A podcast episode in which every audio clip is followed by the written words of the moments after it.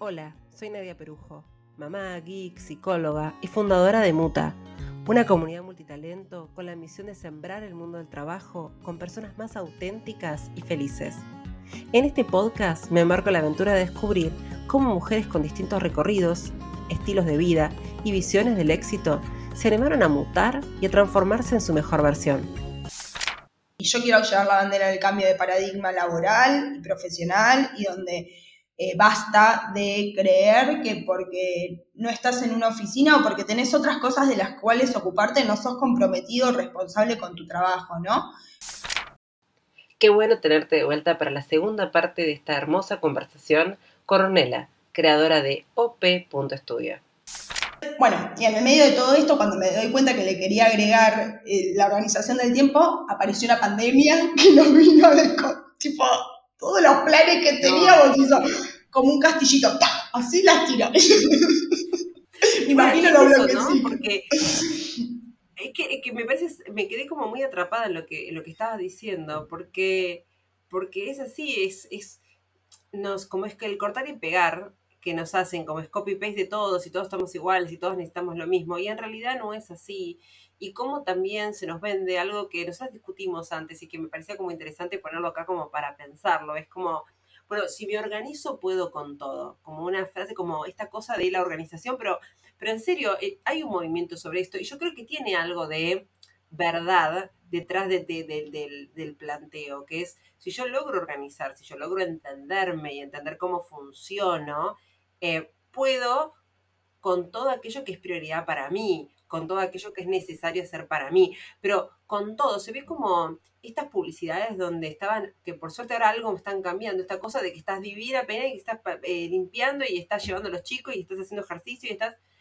Y decís, ¿cómo podés con todo? De hecho, me pasaba que yo veía, no sé, iba en el colectivo y veía a esa gente que hacía ejercicio a las 3 de la tarde, o la gente que hacía ejercicio a las 8 y media de la mañana, y yo decía, ¿cómo hace esta gente? Y en vez de pensar, bueno, se habrá organizado o trabajará de otra manera, ya directamente es pensar que no están trabajando, pensar que no necesitan trabajar tanto, o después, si no, dar la vuelta a la pelota y decir, bueno, a lo mejor no estás haciendo lo que tenés que hacer para poder conseguir eso, o a lo mejor no te organizaste suficiente. Es como, em, como esta cosa de, de que siempre hay algo más que tendrías que estar haciendo y no entender que a lo mejor estás haciendo lo que podés y lo que funciona para vos, y que si no querés eh, no sé, levantarte temprano, porque no resuena con vos. No te hace mejor ni peor profesional por levantarte un poco más tarde. Em, yo aliento que, hagan algo de ejercicio, pero no tenés que hacerte crossfit todo el tiempo si no, es, no va con vos. Caminá, salite un poco, move la energía y volvé a conectar. O sea, eh, todo puede tener tantos matices y, y, podemos meter tanto en ese todo. Es pensar que es todo para vos en ese momento que estás transitando. ¿Cómo lo, vos sos la experta, vos cómo lo ves? Eh, sí, cuando escribí, me acuerdo de, ese posteo, cuando lo escribí, estaba con esta misma lógica de decir, bueno, la organización, la planificación me va a ayudar a poder abarcar todo. Y el todo era un todo muy grande, ¿no? El que yo pretendía conseguir. Yo pretendía lograr tener mi vida sumamente organizada y que todo me salía a la perfección para poder compartir con otros que la organización era posible y que la perfección era posible. Bueno, obviamente de vuelta, castillito de, bloquecitos y el cachetazo de realidad que te los derrumba y te hace dar cuenta que bueno, no.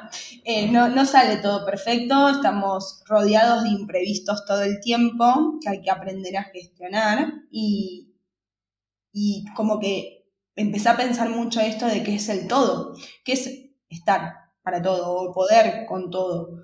Eh, y apareció y empezó a aparecer esto que vos mencionás de, de la prioridad y de empezar a priorizar qué es lo importante. Pasa que nadie nos, nos, enseña tampoco a entender qué es lo importante. Digo, hay un montón de matrices divinas de vuelta que parecen, vos pones lo urgente, lo importante, ves cómo se cruzan y ves qué cosas podés eliminar y qué cosas... no, no, la, recetas está lleno. Está lleno. ¿No? Entonces, pero para, ¿qué es lo importante y qué es lo urgente? ¿Cómo yo me doy cuenta de eso, no? Entonces, ahí es donde yo creo que Sí, es, cierto esto que decís de, hay algo de, válido en esto de que si me organizo puedo con todo lo prioritario, con todo lo que tengo que, hacer y que quiero hacer, pero para poder llegar a eso hay que entender qué es lo que queremos y, y priorizamos hacer. Porque muchas veces sin darnos cuenta vivimos a la merced de las demandas de los demás o de las demandas del trabajo, por ejemplo, ¿no? Yo antes era eso, yo tenía una agenda, llevaba una organización del tiempo, lo hacía 100% enfocado en el trabajo. No metía otras actividades en la agenda. Y cuando alguien venía y me preguntaba, ¿y cuándo tenés un tiempito para hacer algo para vos? Yo empezaba a pensar y empezaba, no, pará, porque tengo que hacer la gacetilla para este, llamar a aquel, gestionar aquello, ¿no? Como que todo eran acción, actividades y todas esas actividades eran para terceros y como que no podía encontrar ese hueco en la agenda para decir, che, salgo una hora a caminar, ¿qué le va a cambiar a mi día que salga, no digamos una hora, media hora? ¿O qué le va a cambiar a, mi día que 15 minutos me los tome para salir un poco al sol y respirar aire fresco, ¿no? Y salir un poco de esa pantalla en la que hace un año y medio que estamos metidos todo el día, haciendo todo, viviendo a través de una pantalla. Entonces ahí eh, medio se me fue eh, de dónde veníamos, pero me parece como que es importante empezar a entender que uno puede organizarse y la organización te puede servir, ahí es el hilo, me acordé de dónde veníamos, este, pero también es importante entender que no podemos con todo junto, y que no todo tiene la misma importancia y que no todo requiere de nosotros, de cada una de nosotras, de la misma manera, aunque pensemos, o solas, solas, aunque pensemos que el mundo sin nuestra participación no seguiría, ¿no? Porque caemos como difícil, ¿no? Qué difícil esto. Caemos siempre en esta cosa de, ¿y qué hago si, por ejemplo, me voy a aquel trabajo? ¿Y qué va a pasar si yo no participo? Y vemos después te vas y ves que tu vida siguió, que la vida del empleo siguió, y decís, wow, ¿cuánto, ¿cuánto dejé de mí en ese lugar que pudo seguir también sin mí? O que, ¿Y cómo, cómo, se, cómo, cómo eso que yo dejé, en qué nutrió, en qué, qué, cómo me nutrió a mí estar en ese lugar y cómo yo nutrí el espacio? Em, pero bueno, es muy, comple es muy complejo porque, porque esa, esa tendencia a tratar de mostrar que podemos, eso esa necesidad de, llenar espacios. Y lo, reflexiono por ahí en pandemia. Yo estoy muy sensibilizada con esto de la pandemia, me tiene ahora más sensibilizada que antes. Es rarísimo porque antes lo podía como manejar y ahora estoy como más sensible cuando estamos como más abiertos a hacer cosas. Eh, pero me pasó que apenas se abrieron un poco, yo sentí que tenía que ponerme a estudiar. De hecho, vos también estás haciendo un posgrado ahora, estás estudiando, nos encontramos como, ah, vos también estás estudiando algo, ah, buenísimo, yo también. ¡Qué mundo nuevo! ¡Wow! ¡Qué novedad que estamos estudiando también, aparte de hacer tantas cosas! ¡Qué bárbaro! Bueno, es cívico, culpables, eh, nos gusta. y, nos gusta. Y esta cosa de darte cuenta que, digo, ¿por qué me pude dejar los espacios? ¿Por qué? Solo sé trabajar, solo sé a los 18 años trabajar, estudiar, eh, y de repente tengo un poco de espacio y no entiendo que el trabajo de estar con los chicos es un trabajo, todavía me lo sigo diciendo y todavía no lo termino de entender, que la casa es un trabajo, eh, no lo termino de entender porque me doy cuenta porque lo puedo decir a conciencia, pero cuando ejecuto no, no, me doy cuenta porque se me pasa el día y siento que no fui productiva, que el productivo es crear algo para otros y para afuera, que si entonces cómo me estoy quedando en mi carrera si no estudio, no actualizo mi conocimiento, cómo no aprovecho el tiempo, porque estamos en pandemia y puedo estudiar desde casa, ¿por qué no me pongo seis horas a estudiar en la semana, más los chicos, más... E-? Y, es, y de repente me doy cuenta que no estoy disfrutando y de repente me, me doy cuenta que estoy frente a una pantalla con algo que supuestamente me tendría que dar mucho placer y yo estoy llorando. Como, ¿hasta qué punto uno escucha, se escucha uno mismo y sale de ese chip de de tener que como cuando estás tan acostumbrado a que la vida es trabajar y estar todo el tiempo eh, ocupado, ocupado para una afuera, o cuando vos sos tu propio jefecito que te dice desde adentro, tenés que estar haciendo, tenés que organizarte. ¿Cómo se hace con esto, Erne? Bueno, en lo que vengo practicando o experimentando es un ejercicio de constante conciencia. Y cuando vos te diste cuenta de que en este en este modus operandi el trabajo es lo más importante y es donde yo tengo que estar, ¿no? Y no importa si la llamada viene un sábado o si viene un, cualquier día después de las 7, 8 de la noche. Eh, cuando vos empezás a registrar que eso ya no te, no te cierra, digo, no, no es un modo de vida que quieras llevar, bueno, ya ahí creo que tenemos un gran paso dado, porque no, nos empezamos a dar cuenta de que algo no está funcionando y tomar conciencia de eso, como muchas veces vos también transmitís, ¿no? A través de, las cosas que compartís. Decís, lo que no veo, no lo puedo modificar. Bueno, acá es lo mismo. Si yo no me doy cuenta, bueno, yo no me daba cuenta que estaba todo el tiempo trabajando. O sea, y me costó mucho sacar el trabajo de mi casa. Y después vino una pandemia y volvió el trabajo a mi casa y ahora estoy de vuelta en ese proceso de lograr hacer encastrar las distintas actividades que hacen a medida que no son solamente trabajar. Entonces, una vez que vos te diste cuenta de que eso lo querés cambiar, hay que empezar a hacer el ejercicio de sacarle tiempo y energía a algunas actividades laborales para poder empezar a darle tiempo y energía a otras actividades que vos querés incluir en tu agenda. Pero ojo con eso, porque uno tiende a querer hacer como el chasquido de dedos y que esa agenda ideal que te imaginás y que decís, me levanto, trabajo, eh, estoy con los chicos, voy a, comprar, hago ejercicio, vuelvo, trabajo un poco más, o sea, y, en, la, Además la imagen mental, pues yo me lo imagino y es como, y no, y tengo que estar presente con los chicos y ser como la madre de que está presente y juega y divertida y que está, y de repente también es como estar medianamente presentable, y después tener una comida saludable para ellos, para que puedan comer variado, y después decís, y ahora entiendo que la gente que no sabe qué cocinar, no, no, no tengo ni idea qué hacer, ya no tengo ni idea qué hacer, mi cerebro está explotado. Yo te lo decía a vos, digo, dame la receta, decime cómo hago para hacerlo, que esto pase, porque porque me lo leí 20 veces, porque lo me cansé de venderlo dentro de las organizaciones, como la gente todo el tiempo te venía, quiero gestionar mis prioridades y gestionar mi tiempo, y nadie lo puede hacer. Y siendo 20, 21 y te siguen comprando un taller de gestión del tiempo. Y ya las cosas, ya las vimos y son de antaño. Y, seguimos como humanos con el mismo problema. Entonces me hace pensar, el problema lo tenemos nosotros que nunca nadie se puede organizar, son pocos los, los, los no sé, como los iluminados, o a lo mejor eh, todo lo que tenemos alrededor y llega a un punto que trabaja en nuestra contra. ¿Cómo, es esto?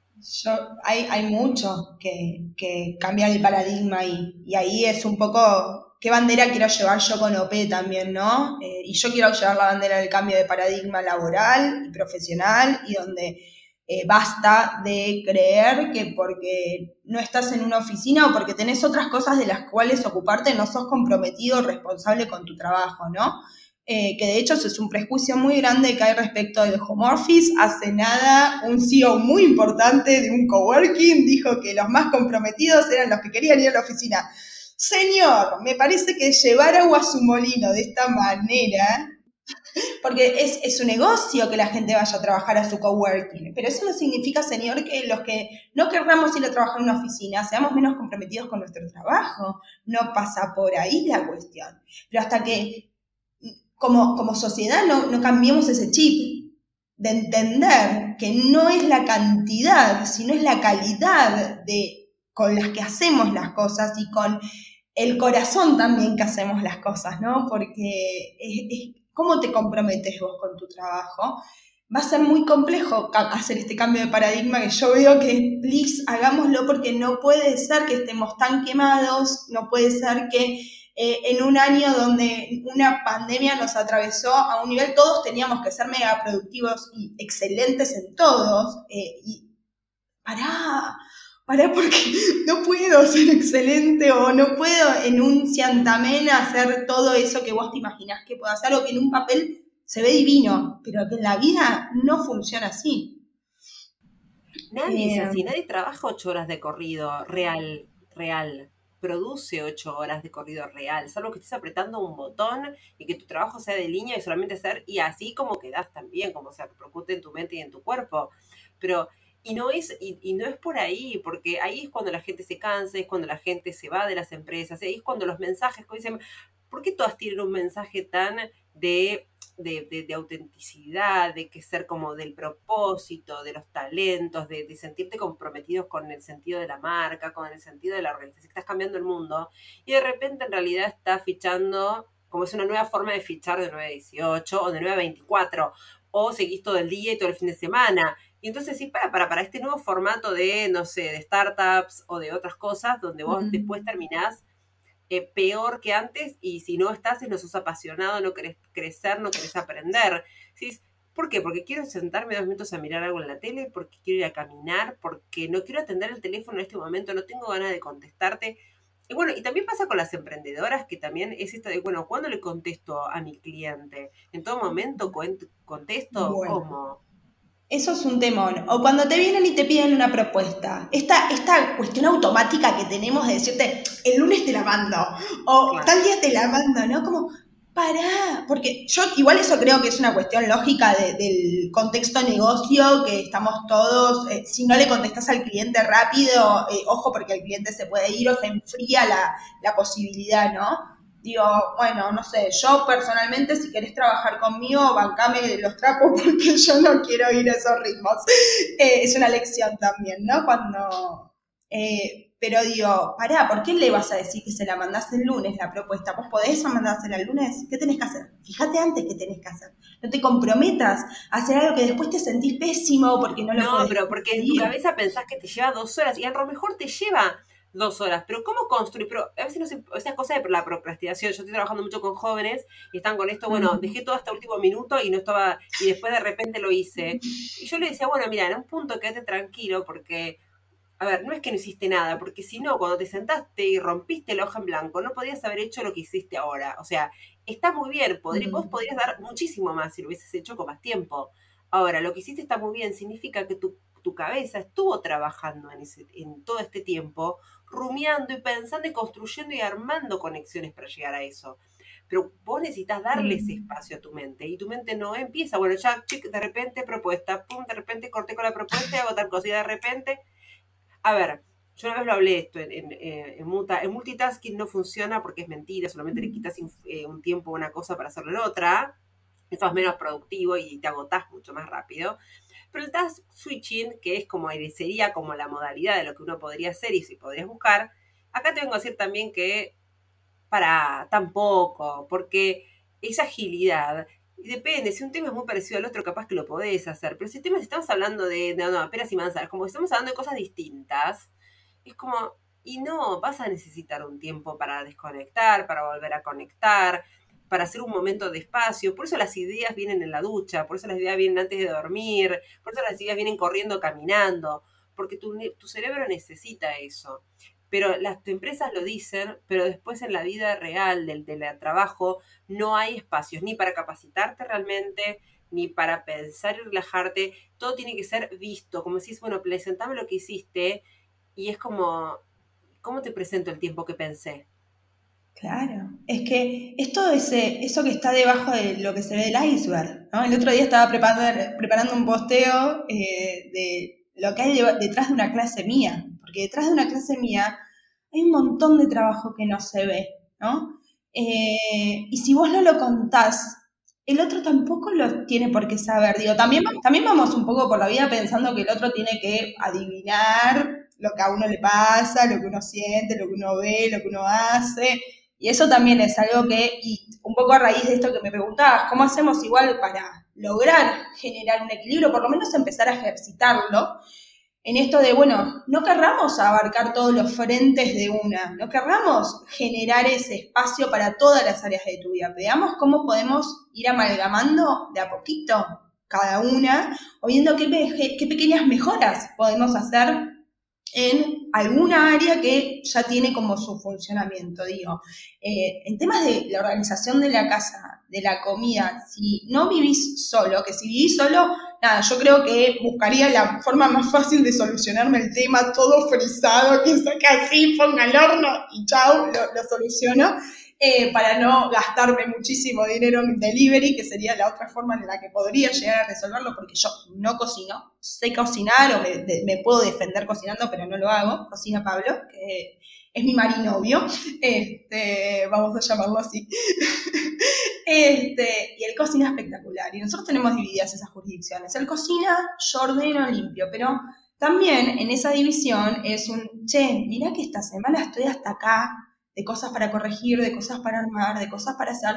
Necesito que vos también te ocupes de, no sé, limpiar el baño, poner la ropa para lavar, sacarla. Bueno, eso hay que conversarlo, porque las tareas del hogar llevan un montón de tiempo, no lo detectamos, no lo registramos. Los que no se ocupan de eso, supongo que en sus cabezas deben pensar que, que no sé, hay una varita mágica que hace las cosas. Siquiera, a veces, ¿sabes qué? Ojalá, ni siquiera no se dan cuenta. Por eso también cuesta tanto visibilizar el trabajo eh, en casa de las mujeres, porque, porque generalmente son las mujeres porque es como muy difícil decirle al otro que, limpiaste cuando después también, si tenés chicos, llegaste a la tarde y está igualmente desordenado. Seguro decís al otro que ordenaste, yo ahora que, que, lo experimento, estoy mucho, mucho pobre, perdón, pero explicarle al otro y tener que justificarle al otro. Cuando vos trabajaste siempre en relación de dependencia, llega alguien a tu casa, vos sentís que tenés que pasarle parte como si fuera tu jefe, de todo cómo ocupaste el tiempo. Llega David y le dice, no, porque limpié esto, porque limpié lo otro, porque se saca, y el otro no le importa, porque literal, no le importa. Para ver si yo me estuviera todo el día mirando el techo, le da lo mismo. Si estoy con los chicos jugando, le da lo mismo. Quiere que descanse. Y yo tengo mi pequeño jefe dictador, que es como, no, vos tenés que, vamos, produzca, produzca. Y es esto que por ahí a lo mejor también, cuando uno dice el otro no tiene por qué saberlo, también eh, a veces cuando vos detectás que te acompaña en cada área de tu vida esa misma sensación de que te burnout, esa misma sensación de que siempre estás sobre, sobre eh, espasado, con mucho estrés, empezá a pensar cómo es tu relación con vos y con tu tiempo, y cómo vos visibilizas tu tiempo, y qué importancia le das a tu tiempo, y cómo la comunicas con otros. Porque es esto también, es lo que vos no le, o sea, el valor que vos no le das a tu tiempo, el otro no tiene por qué dárselo. Eh, y es un gran aprendizaje que estoy tratando de tener, eh, porque es muy complicado, eh, y más cuando trabajas con estas relaciones como más freelance, es si vos no, no, no, decidís que hasta acá vas a, dar de vos, y hasta acá vas a dar de tu energía, y hasta acá vas a dar de, de, quién sos en esa relación, siempre vas a sentir que estás dando de más y que no es valorado por un otro. Y, y, es medio fácil quedarte después en el papel de víctima ser tu, y ser tu propio victimario. O sea, es como, te quedas atrapado medio en eso, ¿eh? Porque yo ayer lo detecté, decía, eh, ahora no tengo un jefe y yo soy mi peor jefa, ahora. Yo ahora me estoy cargando con más cosas de las que tenía antes. ¿Por qué? Tengo adicción al estrés. Sí, sí, ¿para qué? ¿Para qué? Bueno, pero ahí también creo que se juega un poco esto de a veces uno sentirse súper poderosa y decir, ah, puedo con todo, mira qué capa que soy, estuve trabajando en esto un montón de tiempo y uno por ahí se siente recontenta con eso que, ve que está logrando, pero después cuando lo empezás a, ver un poquito como en perspectiva, ¿no? Como yo, yo uso mucho este ejercicio de correrme de lugar para poder ver en perspectiva lo que me está pasando, uso mucho el papel para anotar qué es lo que estoy haciendo, de hecho vengo haciendo un tracking muy, muy preciso de lo que me planifica hacer y lo que hice en realidad, ¿no? Porque muchas veces lo que planificamos versus lo que hacemos difiere, entonces hay que entender ahí dónde estoy llevando el tiempo y energía que no lo estoy poniendo en donde realmente quería o me había anotado hacerlo. Em, es, es fundamental para poder después hacer cambios, porque si eso no lo registras, si eso no lo ves, si no te pones vos también a entender que no es sostenible en el tiempo, ese ser súper poderosa y poder con todo en, la semana, todo el tiempo, eh, ¿no? Hay que hacer ese trabajo de conciencia todo el tiempo. O sea que por ahí me parece, y esto lo estoy empezando como a sentir en el último tiempo, escuchando muchos podcasts y viendo algunas charlas de TED y demás, esto de que la mujer lo siente mucho más, de verdad. Porque si ya de por sí mostrarse vulnerable en un ámbito laboral es complejo, es difícil. Recién en los últimos años empezó a tomar como, che, pará, somos personas, somos seres humanos, somos seres imperfectos, nos podemos equivocar. Hay cosas que puedo no saber, ¿no? Y que el otro no se enoje o que no me catalogue de ser mala profesional porque hay algo que no sé. Eh, más difícil para nosotras las mujeres que tenemos que siempre estar demostrando un poquitito más de que somos valiosas para ese puesto. Y no caer en la otra dicotomía de, de que la vulnerabilidad es algo como Claro, no, porque la vulnerabilidad es algo que es tan es inherente a la mujer. Entonces, si no sos vulnerable es porque sos demasiado fría, pero si sos demasiado vulnerable sos muy mujer, muy, como que es todo el tiempo lo emocional y no podés ser fría y pensar analíticamente y distanciarte. Entonces es como, es una trampa que es muy compleja y terminás como optando por, por hacer como mímica del estilo de personaje masculino que trabaja en la organización. Y en el personaje masculino eh, también es muy complejo para un hombre mostrarse vulnerable. Entonces, si el hombre no se puede mostrar vulnerable, vos no te vas a mostrar vulnerable porque vas, peor. Claro. Entonces, son un montón de cosas que se juegan en eso. ¿Cómo hago para equilibrar mi día a día? ¿Cómo hago para organizar mis actividades y mi energía? No es, no somos robots. Nos encantaría, o nos encantaría, digo, estaría buenísimo que sea todo más ordenadito y, y ejecutable de la manera que planificamos, pero lo cierto es que en la, acción, mucho de eso que planificaste después no sucede tal cual y ahí yo creo que es donde tenemos la posibilidad de aprendizaje, ¿no? Y decir, en vez de frustrarme y enojarme por todo lo que no pude hacer o por todo lo que siento que perdí el tiempo porque no hice nada productivo, bueno, ahí ver, para replantearnos, ¿no? Y hacernos esta pregunta de decir, no hice nada productivo por ahí en relación al trabajo, pero para mi casa, ¿en qué ¿cómo fue esto? Bueno, y ahora, no sé, tengo la ropa ya lavada y guardada, o tengo las camas hechas, o tengo un espacio para sentarme a comer tranquila algo, o sentarme a mirar una serie en Netflix y que este, yo me sienta como relajada, ¿no? En ese sentido, sentarme a trabajar y trabajar mejor porque mi espacio me invita a hacer eso. Eh, eso para uno, es para el bienestar de uno, para el bienestar de la familia, de las personas con las que vos compartís ese entorno. Eh, rescatar eso. Rescatar también si lo que no hiciste el productivo a nivel laboral, ¿por qué no lo hiciste? ¿Qué te sacó la atención? ¿Qué te sacó el, foco? El scrolling en Instagram, las llamadas de terceros, eh, contestar mails todo el día, que por ahí podrías haberlo contestado un día o en un momento del día y no todo eh, la jornada. Y sobre eso decir, a ver, ¿qué puedo hacer distinto? ¿Qué puedo hacer diferente mañana que cambie eso? Y de repente, no sé, yo a mis alumnos les digo mucho, chicos, no tengan 100 pestañas abiertas. Si yo les estoy dando la clase, estén en mi clase.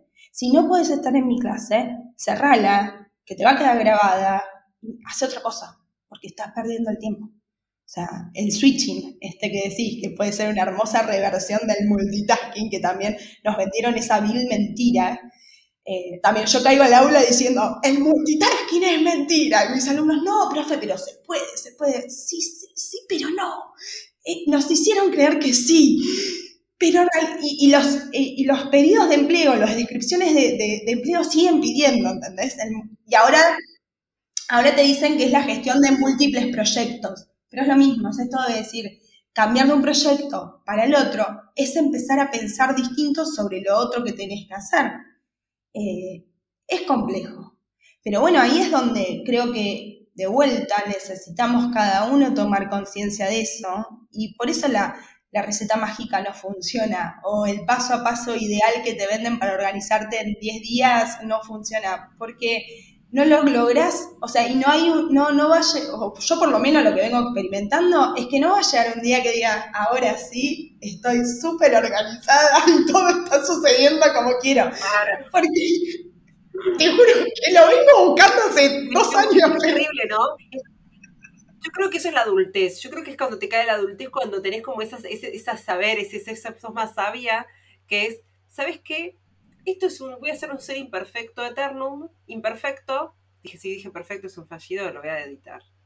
Eh, soy, voy a ser un ser imperfecto todo el tiempo y, nada, y voy a estar constantemente encontrándome con cosas que no van a, que no van a funcionar y, mi sabiduría va a ser cómo gestionar eso desde un lugar más amoroso conmigo. Es como que es eso que me queda también de, leerte y de ver como esta parte de, de realmente hacer, no hacer recetas mágicas, no hacer el tres pasos para, sino es, bueno, para, para, escúchate a vos, porque el saber lo tenés vos. Yo te alcanzo herramientas, pero tienen que funcionarte a vos y a tu realidad y a tu momento. Entonces, eh, y, volviendo por ahí al principio, cuando yo te decía que te imaginaba como una superheroína, eh, todo superhéroe tiene como su tránsito, o sea, como que sus momentos, ¿no? Como, como ese momento que se descubre y que encuentra ese superpoder, podemos decir, podríamos ubicar que OP fue tu momento para encontrarte con ese talento, con algo, como empezar a materializar más concreto ese talento. Pero si tuviéramos que irnos a la infancia y, como visitarte a vos, Orne, de chiquita, ¿a dónde podemos pesquisar un poco de todo eso que te trae hoy? ¿A quién sos? A esta superheroína que veo, que tengo ahí enfrente. Bueno, Orne de chiquita pasaba mucho el tiempo en dos lugares de su casa.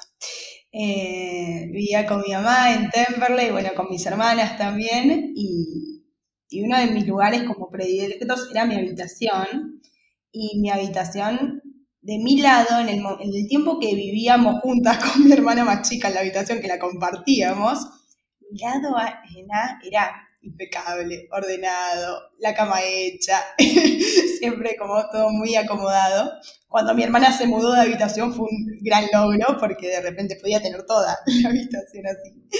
Em, me gustaba, me gustaba ordenar siempre de chica. Creo que ahí empezó a surgir eso que, ese talento o ese don que yo siempre decía, che, yo no nací con nada de eso, porque no sabía tocar un instrumento, porque no sabía cantar, porque no era buena en el deporte. Eh, muchos, muchos años después me di cuenta de que mi talento tenía que ver con organizar espacios y, y contraer un poco de, no sé, alegría también a esos espacios que organizo, ¿no? Porque el otro lugar donde pasaba mucho era en el living, bailando, me ponía la música, todo lo que da, y yo bailaba como si fuera bailarina de esos cuerpos de, baile, viste, de, no sé, de Britney o de Jane Lowe, los que bailan, bailan atrás. Yo soñaba con ser eso. de grande. Claramente nunca, ah, sí tomé algunas clases de, danza, eh, tipo a los 15 bailaba brasilero y eso, pero nunca me formé y, siempre como esa creencia de lo que no había empezado de muy chiquitita no lo iba a poder desarrollar. Hoy por suerte a la distancia me doy cuenta de que, bueno, no voy a poder ser bailarina de ningún cuerpo de, una, una artista, pero sí puedo bailar en mi casa y sí puedo como traerme esa energía que, de chica me, motivaba y me gustaba mucho. Eh, así que yo creo que un poco la génesis de la, de la... Y además que es esto, ¿cómo decís este, este, iluminar? Yo, y me hiciste acordar, apenas lo dijiste, digo, claro, porque cuando yo te pensé y cuando pensaba que, bueno, después uno, digo, claro, hombre, siempre es cálida, tiene esa calidez, esa cosa de, de pero una calidez de, de sonrisa, de, iluminar un espacio. Es como, como si fuera un sol, ¿viste? Como esa, a mí cuando yo te pienso, pienso en un sol, porque tenés esa capacidad y tenés eso para, para transmitir. Entonces es como, wow, ver como, como vos ya lo detectabas de chica, cómo podías eh, contagiar esto también en tu casa y con tus afectos. Sí, este, es, loquísimo pensarlo y, poder reconocerme ahí también, ¿no? Eh, como que me, resulta una revelación muy grande. Cuando vos me, invitaste a participar de tu programa, de, tu podcast, y yo pensaba, bueno, ¿y qué voy a decir si no tengo el emprendimiento bien armado y no sé ahora qué voy a hacer? Porque bueno, yo 2020 decidí soltar un poco la comunicación de, de OP y lo que estaba haciendo porque realmente eh, me ascendieron en la universidad, empecé a hacerme cargo de mis cursos, entonces había otros desafíos que a mí me interesaba atender y también me di cuenta de esto. Que, ¿Dónde podía yo hacer el cambio? ¿Dónde podía yo generar algo diferente o algo que llevara como un poco de certeza y redujera la incertidumbre alguien, porque la del mundo no la podía parar, ¿no? En este, en este ser de, querer resolver y querer poder cambiar las cosas, la, incertidumbre que traía el contexto no lo podía eh, deshacer o no podía controlarlo, pero sí me di cuenta que podía generar certidumbre dentro de mi aula. Entonces empecé a desarrollar un montón de documentos y un montón de cosas que me permiten poder transmitirle a mis alumnos que yo estoy del otro lado, que por más que haya una pantalla en el medio, yo estoy acá planificando, estoy armando la clase, me vas a encontrar en el horario estipulado que vos te anotaste para encontrarme y vamos a poder por lo menos en estas cuatro horas de clase que tenemos olvidarnos un ratito de lo que pasa afuera y aprender algo en particular. Y me ensimismé mucho en eso, en 2010, en 2020. Eh, entonces cuando vos me dijiste eso, bueno, se me despertaron un montón de cosas. dije, ¿yo de qué voy a hablar? ¿Y de qué, qué le voy a contar? A nadie. Y eso medio que me despertó también me, hizo, bueno, ahora te toca terapia. y empecé terapia. Eh, y todo esto empezó a aflorar y vos me decís, yo te imagino como un solo, con esta alegría, con esta energía que, que traes y hoy lo puedo ver y, puedo decir, bueno, es parte de quién soy, es parte de, que, de lo que va a ser el o es el diferencial de, de, lo que pueda ofrecer a través de OP, eh, que ya va a ir encontrando su forma, yo estoy segura que tiene que ir encontrando su forma, más lento de lo que me gustaría, pero bueno, va a ser así. Eh, pero también de lo que puedo transmitir a través de una clase, a través de este episodio que estamos grabando, a través de, no sé, una historia de Instagram que te cuento algo de todo lo que voy aprendiendo día a día. Eh, y, nada, se siente bien porque se siente, me siento evolucionada. Digo, che, crecí. Estoy, estoy, mejor plantada que hace 10 años. Eh, y que hace 3, y que hace 2, y que hace 1, y no lo puedo creer. O sea, eh, porque hace, yo, bueno, nosotras nos conocimos a través del mentoring, y yo empecé el mentoring sin saber quién era. y como que muchos, varios años después de eso, estoy de vuelta redescubriéndome. Entonces también me doy cuenta de eso. Uno sigue redescubriéndose a cada paso que da. Y es como... es un montón. Bueno, así que si te quedó algo de todo esto que hablamos por una hora y pico, porque vos decís, bueno, no tenía que hablar y hablamos una hora y pico, o sea, teníamos un montón de espacio para hablar, hablamos un montón. Eh, pues si te quedó algo, creo que quiero que te quede que eh, que, nadie es perfecto, que, todo el mundo, aunque sepamos, aunque demos y hablemos de esto, eso no quiere decir que, no nos cueste. De hecho, mucho de lo que siempre nos ponemos eh, como a compartir con el mundo tiene que ver con un talento, pero también tiene que ver con un desafío propio.